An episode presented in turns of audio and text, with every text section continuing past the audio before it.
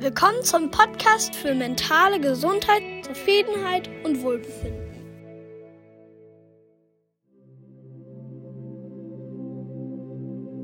Der Desmond hat geschrieben, Hi Lukas hatte vor zwei Monaten plötzliches Herzrasen, als ich abends auf dem Sofa gelegen habe. Angefangen hat es mit einem Kribbeln in den Armen und Beinen. Es hat sich angefühlt, als ob mir jemand eine Narkose gegeben hätte. Dieses seltsame Gefühl, das durch den ganzen Körper fährt, als ob man gleich das Bewusstsein verliert. Ich glaube, da finden sich jetzt schon einige von euch drin wieder. Nach einer Minute war es dann auch wieder vorbei. Langzeit-EKG ohne Befund, alles bestens, meinte der Arzt. Seit ein paar Tagen habe ich immer wieder ein komisches Gefühl in mir. Leicht benommen, aber keinen richtigen Schwindel. Okay, das ist ganz typisch dieser Gang- und Manchmal wird meine Sicht kurz verschwommen bzw. unscharf, weil sich meine Augen wie in die Schielposition bewegen. Manchmal habe ich auch das Gefühl, dass ich nicht tief genug einatmen kann, habe aber keine Atemnot. Ich muss dazu sagen, dass ich zurzeit viel Stress habe, da ich Vollzeit arbeiten gehe und am Wochenende mein Masterstudium mache. Na, lieber Desmond, da sind viele Symptome mit dabei, wo sich ganz viele andere Zuschauer, ganz viele andere Klienten auch von mir wiederfinden werden, die die Symptomatik auch wahrscheinlich exakt genauso bei sich gespürt haben oder in einer leicht abgewandelten Form. Es liegt daran, dass das alles Symptome einer ganz typischen Stressbelastung sind. Oh, oh, oh, hallo Hund. Na komm. Er kommt wirklich. Da könnt ihr ihn sehen. Ein äh, äh, Hund. Ich kenne mich da nicht so aus. Wer es weiß, schreibt es in die Kommentare. Und ich glaube, irgendwas Bernardiner-mäßiges. Diese stressinduzierten Symptome, die haben in der Regel relativ ähnliche ich nenne es mal Gesichter. Das heißt, was da so auftritt, das ist relativ vergleichbar, kann aber trotzdem in leichten Abwandlungen unheimlich viele unterschiedliche Gesichter annehmen. Also der eine berichtet vielleicht nicht davon, dass er das mit den Augen in der Schielposition mitbekommen hat, sondern eher, dass er vielleicht bei dem Blick in den Himmel kleine weiße Punkte sieht oder in geschlossenen Räumen bei leicht diffusen Lichtverhältnissen so ein Rauschen im Blickfeld hat. Letztlich ist es immer die gleiche Symptomatik. Wichtig ist, immer wieder auch in die ärztliche Abklärung bei neu aufgetretenen Symptomen einfach zu gehen, um auf Nummer sicher sein zu können.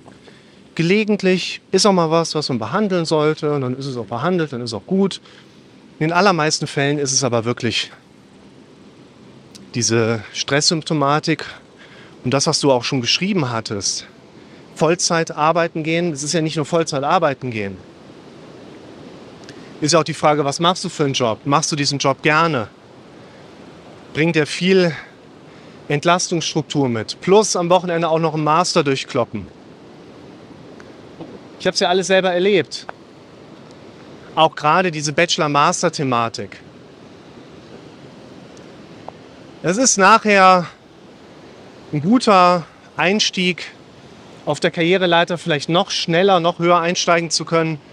Aber irgendwann wird den Leuten auch klar, dass diese Karriereleiter nur ein Stressor ist, der einen weder beim Besteigen glücklich macht, noch beim oben ankommen glücklich macht, weil es dieses oben ankommen meistens auch gar nicht gibt.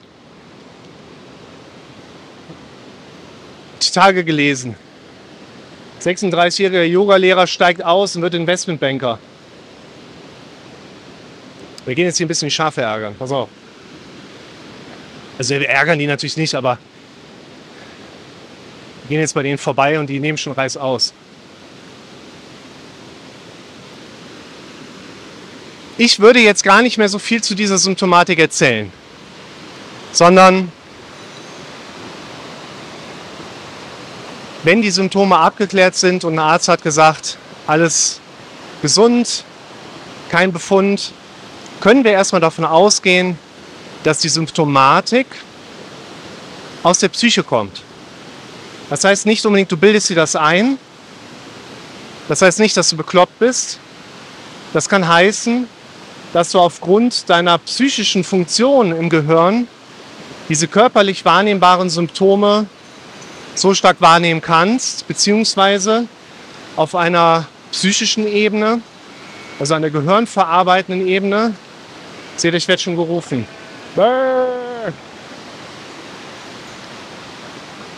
Die antrainiert hast, diese Dinge so wahrnehmen zu können. Und auch du darfst anfangen, deine Denkstrukturen selber in die Hand zu nehmen. Du darfst anfangen, hier ist richtig was gebacken, ne? Da. Und da. Und hier, guck dir das mal an. Zack, der kriegt jetzt nasse Füße. Gehen wir mal ein bisschen an den Rand, dass sie jetzt keinen Schiss kriegen. Und eigentlich ist das relativ simpel. Die erste Differenzierung sollte erfolgen. Woraus bestehen deine Ängste? So, ich muss mal wieder ins Bild holen hier. Woraus bestehen deine Ängste? Woraus exakt bestehen deine Befürchtungen?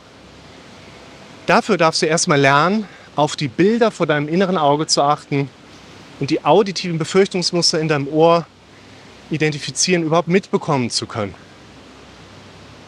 Dann darfst du im nächsten Schritt auch differenzieren, Sind das Befürchtungen, die du selber gesetzt hast oder sind das Befürchtungen, die du gehört hast? Und wir alle haben ein gesundes, gehirnverarbeitendes Denken, wenn einfach immer wieder auch entsprechende Befürchtungsmuster aufkommen. Das gehört zu uns dazu, das gehört zu einem normalen Denkprozess auch mit dazu. Und wir dürfen lernen, dort einzugreifen. Wir dürfen lernen, im Kopf das letzte Wort zu haben. Wir dürfen lernen, im Kopf aktiv auch eine prägende Rolle mit zu übernehmen.